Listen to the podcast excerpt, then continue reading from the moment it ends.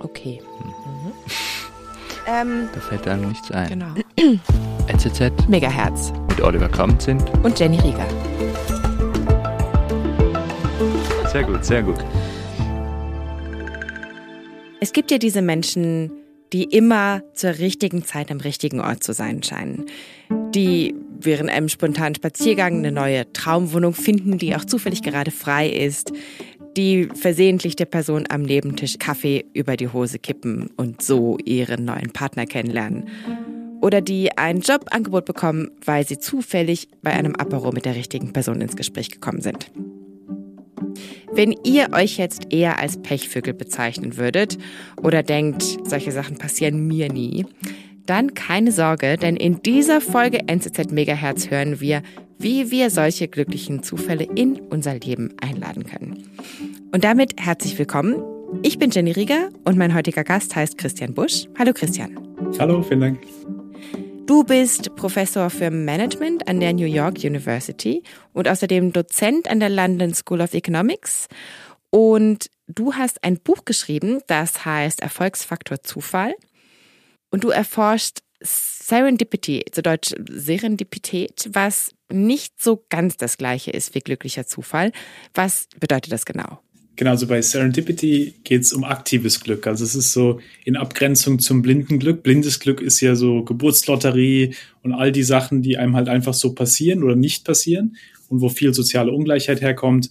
Und Serendipität ist aktives Glück, also wo es darum geht, wie der Zufall und menschliches Handeln sich zusammenfügen. Vielleicht Beispiel, mein, stell dir vor, du bist in einem Café und du hast erratische Handbewegungen, wie ich sie so habe, und äh, verstößt aus Versehen einen Kaffee auf die Person neben dir und äh, die Person guckt dich ganz böse an, aber du hast das Gefühl, da könnte was sein. Und jetzt hast du ja ein paar Optionen. Eine Option ist, du sagst, du Mensch, tut mir leid, gehst raus und denkst dir, ah, was hätte passieren können? Hätte ich mit der Person gesprochen? Option zwei, du fängst eine Konversation an und es wird die Liebe deines Lebens oder deine Mitgründerin und so weiter. Also der Punkt ist, wie gehen wir mit dem Unerwarteten um und was machen wir damit? Mhm. Basiert das auf einer wahren Begebenheit, diese Anekdote? oder diese Situation? Also die Anzahl von Leuten, die ich in Cafés kennengelernt habe, weil mir irgendwas runtergefallen ist, äh, inklusive auch genau Leute, die ich gedatet habe oder auch ich habe eine meiner Mitgründerinnen damals von einer dem Unternehmen, das ich mitgegründet habe, in einer Kaffeeschlange getroffen wegen so einer Sache. Also im Prinzip mein ganzes Leben fühlt sich an wie so eine Verkettung von Zufällen und Unfällen auch. Mhm. Jetzt bist du natürlich auch ein bisschen Profi. Wir kommen vielleicht später noch darauf zurück, wie man das vielleicht auch ein bisschen kultivieren kann. Aber erstmal, hättest du denn äh, jetzt eine spezifische Anekdote, die du erzählen könntest? Also von einem glücklichen Zufall oder einem serendipitösen Moment in deinem Leben? Der, der mir vor kurzem oder vor relativ kurzem sehr viel bedeutet hat. Also wie gesagt, mein ganzes Leben war so eine Verkettung von, von Zufällen, positiv und negativ. Aber jetzt ähm, vor, vor drei Jahren, Sommer 2020, da hatte ich gerade eine schwere Covid-Erkrankung hinter mir hier in New York. Das war so die Phase, wo der Lockdown dann langsam halb anfing und dann äh, da nach und nach kannten, die hatten ähm, draußen im Central Park dann so diese ähm, Zelte, wo sie dann, weil die, die Krankenhäuser komplett voll waren. Und so in der Phase habe ich zufälligerweise eine alte Freundin von mir wieder getroffen und ähm, wir haben uns zu unserem absoluten Verblüffen äh, komplett ineinander verliebt und jetzt drei Jahre später ist sie meine Frau und wir haben eine 19-monatige Tochter, die uns äh, ja sehr auf Trab hält. Mm, sehr schön. Wie kanntet ihr euch denn vorher? Wir haben uns äh, vor 12, 13 Jahren hier auf dem Essen in, in New York kennengelernt über einen gemeinsamen Freund und sind immer in Kontakt geblieben. Und das, das Spannende war, wenn man so als Freunde in Kontakt bleibt und sich nie irgendwie als Liebes Objekt gesehen hat und dann auf einmal irgendwie ähm, herauskommt, Mensch, das ist ja eigentlich eine Person, an der man auch mehr Interesse hatte. Und wie sich das in unserem Fall ergeben hat, war, dass wir, sie hatte an dem Morgen, wo wir ein Essen uns geplant hatten für abends, hatte sie sich überlegt, weil sie gerade durch eine Scheidung durchgegangen ist und irgendwie sich so überlegt hat, hey, was sind denn so die Menschen, mit denen ich mich umgeben möchte und was sind denn so die die Beziehung, was mir in der Beziehung wichtig ist, weil sie hatte ein paar Tage später nach unserem Dinner ein Date und dann wollte mir sie abends erzählen über das Date und ähm, wie sie sich jetzt auch über Liebe und so Gedanken macht. Und dann haben wir uns abends drüber unterhalten und sie hatte sich so aufgeschrieben, was ist mir denn wichtig? Und es mhm. sind so Sachen wie Mitgründer im Leben oder jemand, der mit mir was im Leben zusammenbaut und, und so weiter und so weiter. Und sie hat mir dann die Liste vorgelesen, nachdem ich sie so ein bisschen, und in meinem Kopf war je, jeder Punkt, den sie so vorgelesen hat, es ging in meinem Kopf so tak, tak, tak, tak, tak. Und hm. dann, ähm, check, wir haben uns dann einfach mhm. sehr toll über die Sachen äh, unterhalten. Und es war so das erste Mal, dass ich quasi bei beiden von uns so ein bisschen, hey, Mensch, da könnte ja mehr sein als nur Freundschaft. Mhm. Hat sie dann irgendwie so ihr, ihr Date, das sie da hatte, einfach in den Wind geschossen? Oder sie ist noch auf, sie ist noch auf ein Date gegangen. Wir hatten, weil das war, ähm, der Abend war schon so ein bisschen so Butterfly-mäßig und so weiter und so weiter. Ähm, aber ähm, also sie hatte dann ein Date mit der Person, aber hat die Person dann ja freundlich Prinzip, absolviert. Ähm, freundlich, ähm, ja. ja, bei solchen Sachen, also ich meine, das ist irgendwie so eine Art von Synchronizität, dass du da irgendwie auch gerade so empfänglich für warst, oder? Da würden ja die einen sagen, oh schön, glücklicher Zufall und so, und die anderen sagen dann Schicksal oder so. Und das ist ja das Spannende. Also ich habe vor einiger Zeit mit einem sehr religiösen Freund von mir gesprochen, der eben sehr drüber geredet hat, genauso Schicksal und ist nicht sowieso alles vorherbestimmt und, und so weiter. Und dann auf der anderen Seite eben so Zufall als was, was halt einfach unerwartet ist. Aber bei, bei Serendipity geht es ja dann darum zu sagen, egal ob es eine größere Macht gibt oder nicht, die Frage ist ja, mit einer Situation, die man vorgesetzt bekommt, wie geht man damit um? Und wir haben uns so ein bisschen darauf geeinigt, es gibt ja diese alte Geschichte in so vielen verschiedenen Wegen, wie man sie erzählen kann, aber wo ja so ein, so ein Mensch zu Gott betet und sagt, hey, lass mich bitte im Lotto gewinnen und nichts passiert, lass mich im Lotto gewinnen, nichts passiert. Und dann irgendwann sagt Gott, ja Mensch, du musst halt mal einen Lottoschein kaufen. und, äh, und da haben wir uns so ein bisschen darauf geeinigt, dass ja im mhm. Prinzip, selbst wenn es irgendwelche Sachen gibt, die vielleicht ein bisschen vorbestimmt sind, wir ja trotzdem noch ein bisschen Handlungsspielraum haben in verschiedenen Situationen, zumindest wie man da hinkommen könnte. Und ich als nicht religiöser Mensch, der vielleicht eher von Philosophie Sachen ableitet, ist halt auch spannend, wenn man sich anschaut. Also in unserer Forschung, wie die spannendsten Menschen im Prinzip ihre Karriere ermöglicht haben, ist es halt oftmals, dass sie richtig gut geworden sind, wie sie mit unerwarteten Situationen umgehen und so diesen Muskel dafür zu bauen. Und das ist ja dann auch, was, wo sehr viel unseres Interesses herkommt. Gibt es da eine Wissenschaft dahinter, wie man so einen Serendipitätsmuskel auch bauen kann? Hm, ah, das heißt, du kannst eigentlich diese Frage, gibt es jetzt Schicksal oder ist irgendwas vorbestimmt oder nicht, vollkommen offen lassen. Ist eigentlich, ist eigentlich egal. Du kannst dann trotzdem irgendwie einfach schauen, gut, wie schaffe ich die Voraussetzungen dafür und wie, was kann ich selber tun? Um dem auf genau, die Sprünge zu helfen, wie auch immer man es nennen möchte. Genau, und da, das ist sehr informiert so von Viktor Frankl. Also der hat ja so ein tolles Buch auch geschrieben, Man's Search for Meaning. Ähm, ich glaube, im Deutschen trotzdem Ja zum Leben sagen mhm. und, und verschiedene Bücher, die er da geschrieben hatte. Und dieses inspirierende Idee, dass wir uns eben nicht immer aussuchen können, was genau uns passiert, also was auch immer welche Situation kommt, aber eben wie unsere Reaktion darauf aussieht und wie wir probieren, Sinn in der Situation zu finden. Und genau darum geht es ja. Wie können wir Sinn in einer Situation finden, die unerwartet ist. Ich meine, da gibt es ja dann viele Beispiele, können wir gerne auch gleich noch darüber reden, wie dann im Prinzip vor allem, wenn Sachen schieflaufen, solche Leute extrem gut sind zu sagen, ah, aber kann ich trotzdem noch was damit machen, kann ich irgendeinen Sinn darin finden. Mhm. Jetzt erforschst du ja auch Serendipität. Warum und wie bist du darauf gekommen? Also mein ganzes Leben ist, ist eine Verkettung von Zufällen, wie gesagt. Das ist was, was immer irgendwie positiv, negativ äh, mir, mir widerfahren ist. Aber bei Serendipity, ich habe das in meinem Leben sehr gehabt. Beispielsweise die Unternehmen, wo ich Teil mitgegründet habe oder Communities, wo ich Teil war, dass es eine riesige Rolle drin gespielt hat. Und in meiner Forschung, da ging es erst darum, so Sachen Purpose-Driven Leadership und wie können Unternehmen einen sozialen Wirkung haben und gleichzeitig auch Geld verdienen und dann aber irgendwie Serendipity ist überall aufgetaucht. Also beispielsweise wir haben ähm, CEOs studiert von, von einigen der größten Unternehmen der Welt und ein Muster, was sich da immer ergeben hat, war, die sind extrem gut, irgendwie mit dem Unerwarteten umzugehen. Die würden dann, die sagen dann Sachen wie, ah, dann bin ich da reingestolpert und dann war zufällig das und zufällig das.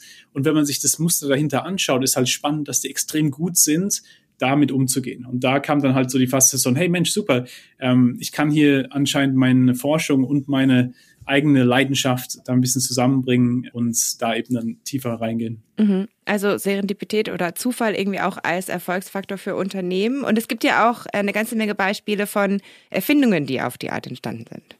Genau, also das ist eines meiner Lieblingsbeispiele ist die, die Kartoffelwaschmaschine, mhm. wo vor ein paar Jahren ein Unternehmen in China, Haier, eines der größten Haushaltsgerätehersteller der Welt, äh, hat Anrufe bekommen von Bauern und die Bauern haben denen gesagt, eure blöde Waschmaschine geht immer kaputt. Warum geht die Waschmaschine kaputt? Ja, wir probieren unsere Kartoffeln drin zu waschen und es scheint irgendwie nicht zu klappen. Was würden wir normalerweise machen, wenn sowas Unerwartetes passiert? Man muss auch erstmal auf die sagen, Idee kommen, so Kartoffeln in eine Waschmaschine zu stecken. Absolut, absolut. Mhm. Und, und das ist der Punkt, dass dann so Sachen normalerweise ja abgeschossen werden. Denn der Haushaltsgerätehersteller dann sagt, ja Mensch, wasch deine Kartoffeln da bloß nicht drin normalerweise. Aber die haben das Gegenteil gemacht. Haben gesagt, okay, unerwartet, aber gibt ja wahrscheinlich viele Bauern. Also wie können wir dann einen Schmutzfilter reinbauen und dann wird es halt eine Kartoffelwaschmaschine. Und das ist halt das Spannende, wenn man sich anschaut von Penicillin, Viagra, Kartoffelwaschmaschinen zu, wie wir oftmals Liebe finden, dass ja oftmals es vielleicht, wie in dem Beispiel vorhin, aus so einem Unfall kommt oder aus einem Zufall kommt. Aber wie wir damit umgehen, darum geht's halt dann. Und das sieht man halt sehr viel dann in der Forschung, wo dann ähm, Menschen, die beispielsweise, hey, wie bin ich CEO geworden oder wie hat unser Unternehmen die und die Innovations geschaffen? Oftmals fängt es irgendwie in der Krise an, ja. Wir waren fast bankrott und dann das und das und das und das und das im Prinzip so Krisen dann oftmals Wendepunkte werden für was Spannendes, was später kommt. Mhm, ja. Und der Unterschied ist eben, also das ist so das Beispiel, das ich am besten kenne, weil ich eben Biologie studiert habe von Sir Alexander Fleming, der ja per Zufall eine Entdeckung gemacht hat. Also er hatte eine Petrischale, in der er Bakterien züchten wollte, hat die stehen lassen und dann hat sich da ein Schimmelpilz angesiedelt und andere hätten an der Stelle vielleicht gesagt, oh nein, mein Experiment ist hin. Er hat gesehen, dass der Pilz die Bakterien rundum abgetötet hat und so per Zufall das Penicillin entdeckt. Und das ist ja auch ein interessantes Beispiel, dass oftmals ein vorbereiteter Geist uns helfen kann, solche Sachen zu sehen. Also er hatte ja schon so ein bisschen eine Idee, woran er forscht und hat dann aber irgendwie die Punkte verknüpft und hat gesagt, ah ja, hey, hier ist was, was viel Spannenderes eigentlich. Und gleichzeitig aber auch die Gefahr, dass man da so eine funktionale Fixierung irgendwann wenn man zu viel, also das sieht man ja viel bei Experten, dass auf einmal dann die so sehr ihre eigene Wahrnehmung nur haben, wie genau was funktioniert. Und da finde ich es unglaublich hilfreich, sich mit Kindern zu umgeben, weil Kinder ja immer irgendwie warum, warum, warum fragen. Und so diese, diese Annahmen konstant in Frage zu stellen, ist ja unglaublich wichtig, auch dass man sich ab und zu mal ein bisschen rausnimmt und sagt, okay, ähm, ich habe immer angenommen, dass das und das richtig ist, aber warum eigentlich? Warum muss eine Waschmaschine nur Kleider waschen? Warum kann mhm. es nicht auch Kartoffeln waschen? Ja, ja, stimmt. Ja, das sind ja eigentlich auch so Zeichnungen, die die Kinder dann machen. Die dann haben dann irgendwie plötzlich irgendeinen Roboter erfunden, der irgendwas, irgendwas kann. Wo man sich dann als, als Erwachsener irgendwie so ein bisschen schmunzelt und denkt, haha. Aber also ein bisschen ernst nehmen ist vielleicht gar nicht so eine schlechte Idee. Absolut. Ich meine, wenn, wenn Hörerinnen und Hörer, wenn sie beispielsweise ihre Kinder mal fragen, wann sie das letzte Mal Geld auf der Straße gefunden haben, wahrscheinlich öfter, als wir Geld auf der Straße finden, weil sie einfach nicht erwarten, dass es nicht da ist. Und wahrscheinlich auch, weil sie ein bisschen kleiner sind, aber ähm, äh, oftmals, weil sie eben nicht diese funktionale Fixierung haben. Und das ist halt das Spannende, glaube ich, vor allem bei Kindern, dass die oftmals noch so die, diese Biases nicht so haben, ah ja, normalerweise sollte das und das passieren. Nein, aber wenn man Neugierde hat, passiert ja auch sehr viel anderes Schönes. Mhm. Ich habe eben so eine, eine ganz nette Anekdote von so einem Zufall, der mir mal passiert ist. Also es war jetzt irgendwie keine, keine lebensveränderte, äh, so einschneidendes Erlebnis, aber ich fand es äh, trotzdem sehr, sehr amüsant und ich finde, dass diese, diese Zufälle, die manchmal passieren, ja irgendwie auch so was, so was Schönes haben. Also ich meine, mindestens sind sie halt ein bisschen unterhaltsam und, und manchmal halt irgendwie hat das so ein bisschen was Magisches, oder? Und eben, was mir da mal passiert war, ich hatte eine Weile an der Nordsee studiert und bin dann nach Hause nach Karlsruhe gefahren und äh, wollte meiner Mutter so ein bisschen Räucherfisch mitbringen. Und den hatte ich da irgendwie vorher gekauft. Und dann hatte ich gleich am ersten, im ersten Zug meinen Fisch liegen gelassen. Diesen Plastikbeutel mit dem Fisch drin. Und dann bin ich in den nächsten Zug gestiegen und die restliche Fahrt ging dann irgendwie noch so sieben Stunden oder sowas. Und der Zug wurde nach und nach immer leerer und leerer. Und irgendwann war ich alleine drin und über mir in der Gepäckablage lag die ganze Zeit ein Plastikbeutel mit was drin. Und so kurz bevor ich ausgestiegen bin, habe ich gedacht, na gut, ich nehme den jetzt mal mit, guck, was das ist. Einfach nur aus Neugier. Und dann habe ich reingeschaut und da drin war ein geräucherter Aal, der am gleichen Tag gekauft worden war und zwar in Hamburg. Und ähm, Also das war natürlich, also für mich eine wahnsinnig tolle Geschichte. Meine Mutter hat sich sehr, sehr gefreut. Die hat sich über den Aal, glaube ich, mehr gefreut, als sie sich über diesen Hering oder was auch immer ich hier gekauft hatte, gefreut hätte. Und das, das klingt so, so super unwahrscheinlich und irgendwie auch, wenn ich das Leuten erzähle, dann sind die immer so, was, unglaublich. Aber, also was ich mich eben frage, ist diese Faszination mit solchen Zufällen hat das vielleicht auch einfach nur was damit zu tun, dass wir nicht besonders gut in Wahrscheinlichkeitsrechnung sind oder äh, nicht so sehr gut darin, Wahrscheinlichkeiten einzuschätzen? Also ich meine, zum Beispiel weiß ich ja nicht, wie viel Fisch jeden Tag in öffentlichen Verkehrsmitteln liegen gelassen wird. Vielleicht ist es hier super viel. Und wenn man dann das irgendwie so ein bisschen runterrechnet, dann ist es vielleicht gar nicht so unwahrscheinlich alles. Und das ist ja genau das Spannende, dass auf der einen Seite wir wollen ja nie die Magie wegnehmen, die man mhm. hat in solchen Momenten und, und vor allem in so schönen, in so einer schönen Geschichte auch, die, die du gerade da erzählt hast, was ja auch, das macht ja auch das Lebens lebenswert, ja, dass man solche Momente hat im Leben. Und gleichzeitig, genau zu deinem Punkt, ist es ja auch oftmals eine Wahrscheinlichkeitsfrage, mhm. dass es ja so viele potenzielle, unerwartete Sachen im Leben gibt, Beispielsweise ist es sehr unwahrscheinlich, dass du eine Freundin zufällig triffst in einem anderen Land. Es ist sehr unwahrscheinlich, dass deine Nachbarin irgendwie gerade eine Vase runterschmeißt, wenn du drunter unten rumläufst und so weiter und so weiter. All die Sachen sind isolierterweise extrem unwahrscheinlich. Aber wenn man dann mal überlegt, wenn man die alle zusammenbringt, all die unwahrscheinlichen Sachen, wird es eigentlich sehr wahrscheinlich, dass was Unwahrscheinliches passiert. Und da gibt es ja diese tolle Sache, also vielleicht für Hörerinnen und Hörer, die sowas spannend finden, gibt es ja beispielsweise dieses Geburtstagsparadox, wo mhm. es darum geht, dass es in einem Raum ähm, wenn man vielleicht fragt, was glauben Sie, ist die Wahrscheinlichkeit, dass zwei Leute in einem Raum von 23 Leuten ähm, den gleichen Geburtstag haben, also Tag und, und Monat. Normalerweise sagen Leute da einen sehr geringen Betrag, weil sie einfach im Prinzip sagen, okay, 365 Tage im Jahr, 23 Leute, wenn man das teilt, dann kommt man ja auf eine sehr geringe Wahrscheinlichkeit. Mhm. Und dann ist aber eben die wirkliche Wahrscheinlichkeit 50 Prozent. Und das ist ja erstmal wow, puh, okay, 23 Leute hätte ich nicht erwartet, dass 50 Prozent ja. sind. Und dann, wenn man 70, 80, 90 Leute hat, ist die Wahrscheinlichkeit 99,99999 Prozent. Warum? Weil eben genau zu deinem Punkt es nicht eine lineare Frage ist von irgendwas äh, zu teilen, sondern eine exponentielle Frage ist von es gibt 23 Leute, aber Person 23 hat ja 22 Leute, die den gleichen Geburtstag haben können. Person 22 hat immer noch 21 Leute. Wenn die dann noch nicht äh, gleich waren, dann Person 20 hat immer noch 19 Leute. Und das ist ja das Spannende, dass es im Prinzip nicht nur die Variablen an sich sind, sondern auch die Verknüpfung zwischen allen Variablen. Ja? Mhm. Und das ist ja das, warum im Leben, wenn man sich überlegt, wie unwahrscheinlich es eigentlich ist, dass man einen Langfristplan auch genauso implementiert kriegt, wie man ihn sich vorstellt, weil es einfach so viele Variablen sind. Nicht nur die Leute im eigenen Team, sondern auch dann die Familien von den Leuten im Team, denen was passiert und so weiter. Und im Prinzip dann, das ist ja auch dann, was wir sehr viel in der Forschung sehen, dass man sagt, hey, als gute Führungskraft kann man nicht unbedingt immer Gewissheit geben, aber man kann Klarheit geben. Also wir können wissen, wo wir hinwollen ungefähr, was unsere Werte sind, aber gleichzeitig eben auch so diese Offenheit fürs Unerwartete, weil das Unerwartete halt immer wieder passieren wird. Aber zu genau deinem Punkt, wir unterschätzen halt oftmals die Wahrscheinlichkeit des Unerwarteten. Und dann sehen wir es oftmals nicht im Positiven oder wir sind dann extrem überrascht, wenn es quasi vor allem im Negativen auch, auch passiert. Bevor wir weitermachen, wir haben so eine kleine Rubrik mit einem, also so eine Art Kennenlernspiel oder so eine, eine ganz, ganz andere Frage, die wir unseren Gästen stellen und die unsere Gäste auch uns stellen dürfen, damit wir uns so ein bisschen auf einer anderen Ebene vielleicht noch kennenlernen. Und ich habe die jetzt gerade mal hier auf so ein Kartenspiel ausgedruckt und unexpertly ausgeschnitten. ähm, ich würde jetzt einfach mal, weil du das ja nicht selber in die Hand nehmen kannst, mischen und du sagst Stopp und dann nehme ich die oberste Frage und stell sie dir. Stopp. Okay. Also, die Frage lautet, wofür bist du in deinem Leben am dankbarsten?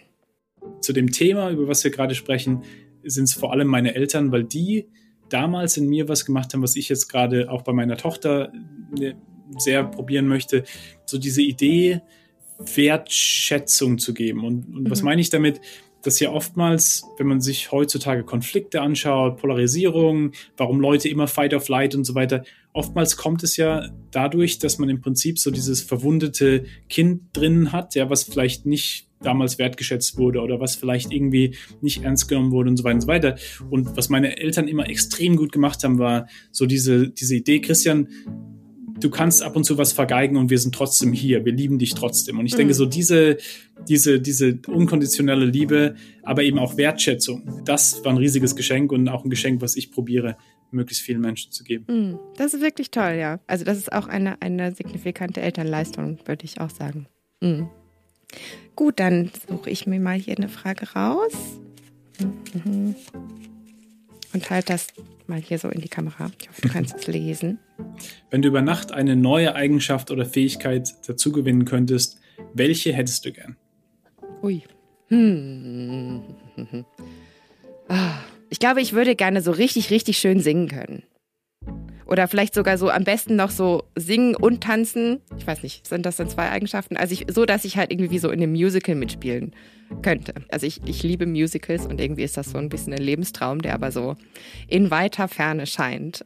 also ich habe schon mal probiert mit Gesangsunterricht und so, aber ist halt dann auch, also ja, es ist halt einfach sehr viel Arbeit und dann kommen so Sachen, also dumme Sachen dazwischen, wie zum Beispiel die Nachbarn könnten sich gestört fühlen durch so komische Stimmübungen und solche Sachen.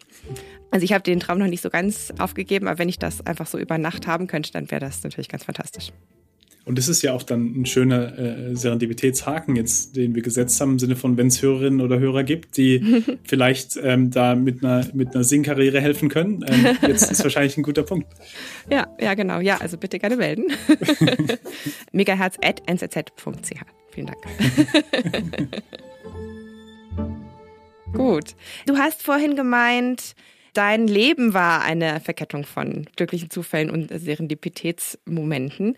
Würdest du sagen, ist das irgendwie spezifisch für dich oder ist das eigentlich, trifft das auf alle Menschen zu und andere haben vielleicht auch einfach eine andere Einstellung? Also so haben vielleicht irgendwie eher das Gefühl, dass sie alles, alles planen und alles geht immer genau, wie sie es sich vorgestellt haben. Und du hast einfach eine, eine andere Einstellung. Ja, es ist spannend, weil es gibt ja sehr viel Forschung so in die Richtung auch, dass es oftmals eine Interpretationsfrage ist, also dass man genau die gleiche Situation komplett anders wahrnehmen kann. Mhm. Also zum Beispiel, ich bin jemand, der probiert in Situationen trotzdem noch Sinn zu finden. Also wenn, wenn was schief läuft, sage ich, okay, es hätte ja schlimmer kommen können. Und da gibt es beispielsweise ja dieses Gedankenexperiment, äh, stellen Sie sich vor, Sie sind in einer Bank und ein Bankräuber kommt rein und ein Schuss fällt, der streift, wird quasi ein Streifschuss bei Ihnen im Arm und jetzt wird ein Pechvogel gefragt, hey, wie interpretierst du die Situation? Und Pechvögel würde was sagen in der Richtung wie, ja, das ist ja unfair, dass ich die einzige Person bin, die hier angeschossen wurde. Das ist ja die Geschichte meines Lebens. Mhm. Ähm, ich habe immer Pech. Und Glückspilz würde in der Situation sagen, ach, vielen Dank, dass ich nur angeschossen wurde. Hätte ja auch schlimmer kommen können. Ich hätte ja sterben können. Ich bin einfach ein Glückskind. Mhm. Und das ist halt spannend. Also wir machen hier sehr viel Forschung auch in Kontexten, in absoluter Armut beispielsweise, wo es extrem viele Menschen gibt, die sagen, ich bin Glückspilz. Und, mhm. und das habe ich immer unglaublich spannend gefunden, dass es auf der einen Seite gibt Situationen, die kann man nicht ändern und die sind, wie gesagt, soziale Ungleichheit beispielsweise, wo man immer dran arbeiten muss und wo man im Prinzip like, keinen riesigen Einfluss drauf hat und wo dann auch sehr viel Ungleichheit kommt. Und gleichzeitig die Interpretation, wie man einen Kontext interpretiert, komplett anders sein kann. Und da gibt es auch unglaublich viele Experimente, die super spannend sind, wie beispielsweise so Experimente wie das Leute sie als Glückspilz sehen, beispielsweise tendenziell eher dann die Münze auf der Straße sehen oder tendenziell eher ähm, in der Konversation was Interessantes finden, weil sie im Prinzip davon ausgehen, dass was Positives passieren kann. Und das ist halt das Interessante, ganz anders als irgendwie toxische Positivität und denk nur dran, mhm. dass alles gut wird und es wird gut. Überhaupt nicht, sondern eher diese Frage, hey, Hope for the best, expect the worst, also rationaler Optimismus. Mhm. Ähm, und das habe ich bei mir eben auch sehr. Und es ist halt sehr so diese Viktor Frankl-Idee, dass das ja, das Leben ist hart und wir nehmen an, dass das Leben hart ist und wir probieren es zu akzeptieren und gleichzeitig ähm, können wir trotzdem noch irgendwie was daraus machen, haben wir irgendeinen Handlungsspielraum. Und da habe ich in meinem Leben, glaube ich, ab und zu den Spielraum verpasst und da gucke ich zurück und sage, ach Mensch, Mist, hätte ich da ein bisschen mehr gemacht und ab und zu Gott sei Dank auch vielleicht dann die Handlung dann, die dann auch zu guten Sachen geführt hat. Aber ich denke, das ist halt unglaublich spannend, wenn man so das Leben zurückschaut und überlegt, was sind denn so die Momente, wo Serendipität passiert ist, das aktive Glück und was war meine Rolle drin und daran mhm. eben dann auch äh, arbeiten und das äh, habe ich schon probiert relativ bewusst zu machen. Ja. Mhm. Ich finde diese Frage nach Menschen, die in Armut äh, leben oder sowas, das finde ich noch, noch recht spannend und auch diesen Aspekt von der Forschung. Weil das, das ist irgendwie auch was, was man ab und zu mal hört, dass eigentlich Menschen, die nicht so wohlhabend sind, recht zufrieden sind oder irgendwie auch großzügiger sind oder eine positive Lebenseinstellung haben. Wie genau sieht denn deine Forschung dazu aus? Also ist das dann irgendwie so wie vor Ort mit so Begegnungen mit Menschen direkt? Es ist spannend, weil, also da gibt es ja sehr viele verschiedene Forschungsergebnisse und, und gibt auch neue Forschung, die sagt, hey, es ist vielleicht doch so, dass Leute, die in wohlhabenden Ländern leben, vielleicht doch glücklicher sind, weil im Endeffekt da eben auch dann im Prinzip der Freiraum ist, dass man sich auch verwirklichen kann und so weiter und so weiter. Also ich denke, da gibt es sehr viele verschiedene mhm. ähm, Forschungen, die, die unglaublich spannend ist. Was wir sehr viel machen und wo ich eben sehr viel gelernt habe, ist, ähm, wir arbeiten eben viel in, in, in Kontexten, in Armut, wo wir uns einfach Leute anschauen, die ein bisschen mehr Serendipität haben als andere mhm. und dann probieren zu verstehen, was machen die denn anders. Also wir sagen nicht, ja, jeder in Armut ist jetzt glücklicher oder jeder in Armut ist mhm. jetzt nicht so glücklich, mhm. sondern wir sagen, von den Menschen, die wir uns angeschaut haben, ist es interessant, dass sehr viele Male aus Notwendigkeit heraus Menschen diese Serendipity kreieren, weil es einfach der einzige Weg ist zu überleben. Da gibt es eine, eine tolle Organisation, in den Cape Flats in Cape Town. Die heißen Reconstructed Living Labs. Die haben mich unglaublich inspiriert.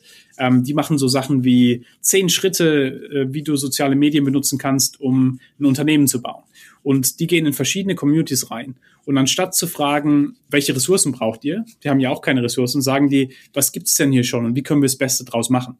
Und dann schauen die sich eine alte Garage an, dann wird es ein Trainingszentrum. Die schauen sich, das ist ein Extrembeispiel jetzt, aber mhm. die schauen sich einen, einen ehemaligen Drogendealer an und sagen, hey, wenn wir die Person als Lehrer gewinnen können, die Person ist ja sehr kreativ und hat Sozialkapital und so weiter und so weiter. Und es sind so Sachen halt, wo dieses Mindset, wo wir unglaublich viel lernen können von so diese Idee, wie können wir das Beste draus machen, was wir haben. Und ich werde nie vergessen, als ich das erste Mal vor, vor zehn, etwas mehr als zehn Jahren ähm, die Organisation besucht habe und mit dem Gründer auch viel gearbeitet habe, habe ich ihn gefragt, was ist denn so die Frage, die ich dir nicht stellen sollte? Die, äh, die ganzen Do-Gooders, die hierher kommen, die dir immer, äh, was fragen die dich denn und was sollte ich dich denn nicht fragen?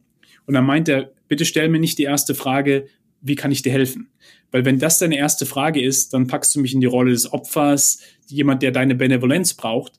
Aber wenn du mich fragst zuerst, was gibt's denn hier schon, was können wir zusammen machen, dann fangen wir auf dem gleichen Level an, auf dem gleichen Augenlevel und dann können wir immer noch über Ressourcen reden. Natürlich wollen wir Ressourcen, aber wir fangen dann an mit, mit Respekt äh, füreinander. Und ich denke, das ist das, Leute wollen ihr eigenes Glück kreieren. Leute wollen nicht irgendwie von jemand anders das Glück kreiert bekommen, sondern das ist, denke ich, das Spannende für uns, was das heißt, ist, dass man eben nicht nur eine, ein Stipendium gibt, jemandem, der aus einem weniger privilegierten Background kommt, sondern vielleicht dann auch drei Mentoren, die dann, wenn die Studentin graduiert, auch mit dem nächsten Job helfen können. Also diese Idee, dem Möglichkeitsraum zu helfen, ein bisschen holistischer und nicht nur so, hey, hier ist eine Ressource und jetzt musst du glücklich sein. Nein, wie können wir den Raum kreieren, damit du im Prinzip dein eigenes Glück kreieren kannst. Und das finde ich halt unglaublich spannend, wenn man eher über so Möglichkeitsräume nachdenkt und dass man natürlich ganz andere Startpositionen hat und wenn man eben in so einem Kontext ist wie in Cape Flats, die Startposition natürlich viel geringer ist von potenzieller Serendipität, aber selbst in so einem Kontext, dass es eben Menschen gibt, die dann das Beste daraus machen.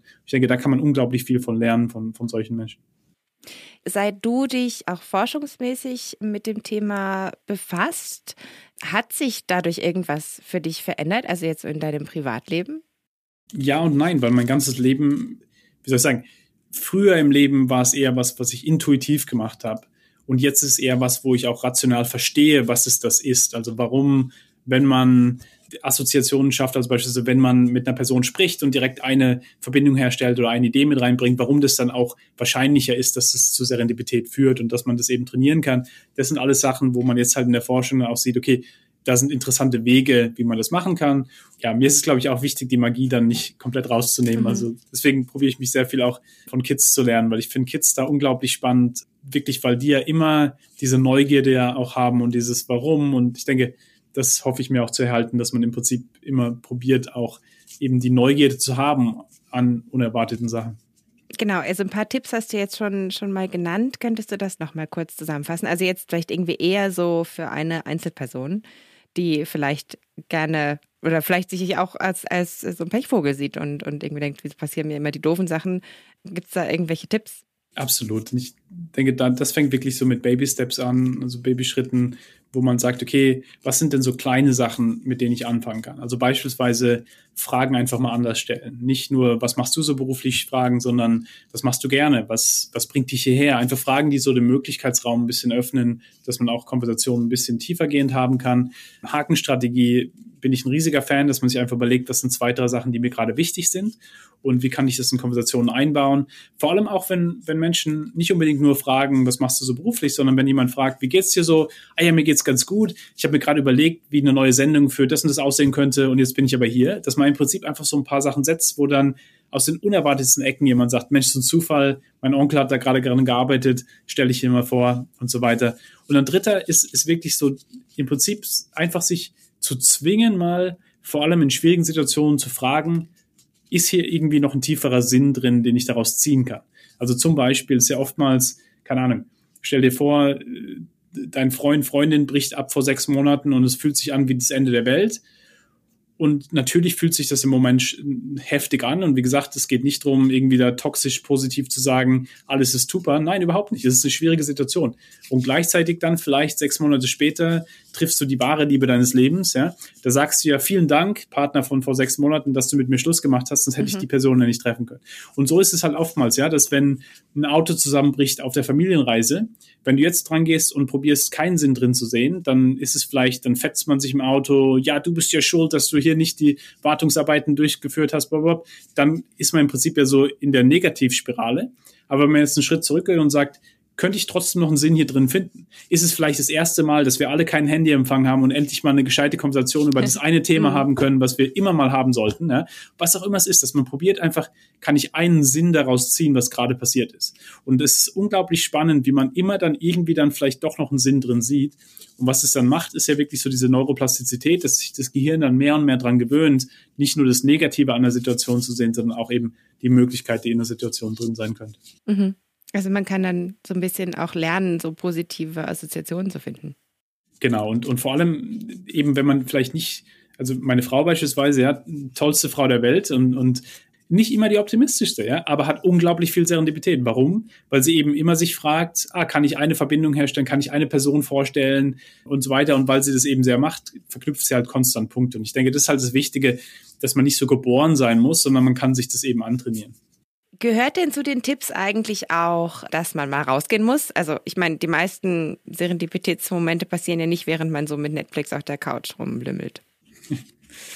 Das ist ja das Spannende. Also das, das ist oftmals ähm, ja um Motion geht, also um Bewegung. Sobald man dann Bewegung startet, dann fängt es an, dass man solche Sachen eben auch erlebt. Und ich denke, das ist schon wichtig, ja, dass man im Prinzip auch beispielsweise, wenn man sagt, ah, ich habe eine Neugierde in dem und dem Feld, dass man vielleicht dann nicht nur das Buch drüber liest, sondern auch vielleicht überlegt, ha, was sind die Communities in dem Bereich? Kann ich einfach mal zu einem Community-Event gehen oder zu einem Event? Einfach, dass man sich auch in Möglichkeitsräume begibt, wo sowas passieren kann. Aber gleichzeitig, es gibt sehr, sehr viel Hoffnung auch für so heimlich Introvertierte wie mich, die vielleicht mhm. nicht unbedingt immer auf, auf, also das ist das Spannende, wir haben vor kurzem mal drüber geredet wieder und, und das ist so ein Thema, was ab und zu mal wieder aufkommt, dass Leute, die Communities organisieren, die Gruppen organisieren, wir sind oftmals relativ introvertiert, aber wir haben so Spikes of Extroversion, also so, wo wir uns zwingen, quasi sehr extrovertiert zu sein. Und jeder denkt immer, wir sind extrem extrovertiert, aber wir sind eigentlich sehr, sehr introvertiert. Wir kein Problem, vor einer Gruppe zu reden, aber dann eine halbe Stunde auf dem Klo verstecken, weil du im Prinzip Energie wieder brauchst, so Sachen, wo dann im Prinzip oftmals wir lernen mussten, wie wir in der Welt von Extrovertierten überleben können. Ja, Konferenzen und so sind immer dafür organisiert, wie Leute halt interagieren und so weiter. Aber da gibt's dann eben also Sachen wie die Hakenstrategie und so, die mir vor allem auch oder Menschen wie mir helfen, die halt vielleicht dann vorher gerne, ah, cool, okay, jetzt habe ich, wenn mich jemand irgendeine Frage stellt, habe ich schon mal ein paar Punkte, die ich mit reinbringen kann, was es dann eben auch ein bisschen einfacher macht. Also ja, es hilft einfach ab und zu mal so die Komfortzone auch zu über, überschreiten. Aber es gibt auch viel Hoffnung, dass Serendipität oftmals so in ruhigen Quellen ist.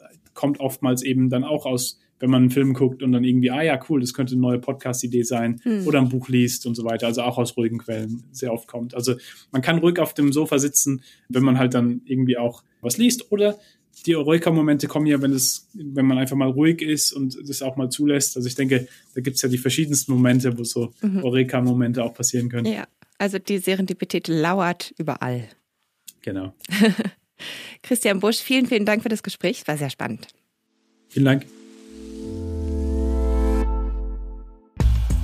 Und das war's für heute mit NZZ Megahertz. Wenn ihr schon mal einen glücklichen Zufall erlebt habt, der euer Leben verändert hat oder geräucherten Fisch im Zug gefunden, dann freuen wir uns sehr, wenn ihr uns eure Geschichten erzählen mögt. schreibt doch dafür ein Mail an megahertz.nzz.ch oder auf Instagram. Unser Handle ist dort nzzmegahertz. Und auch sonst, wenn ihr Themenvorschläge habt, Kommentare, Lob, Kritik oder wenn sich jemand von euch vielleicht berufen fühlt, meiner Musical-Karriere auf die Sprünge zu helfen, dann schreibt uns doch gerne, wir freuen uns. Und ich hoffe, ihr seid auch nächste Woche wieder dabei. Da hört ihr an dieser Stelle wieder Oliver Kamenzind mit einem neuen Gast, mit dem er Tinder, Bumble, OkCupid und Co., also kurzum Dating Services unter die Lupe nehmen wird und sich anschauen wird, wie das Internet eigentlich unser Liebesleben verändert hat. Mein Name ist Jenny Rieger und ich wünsche euch eine schöne Woche. Bis dann.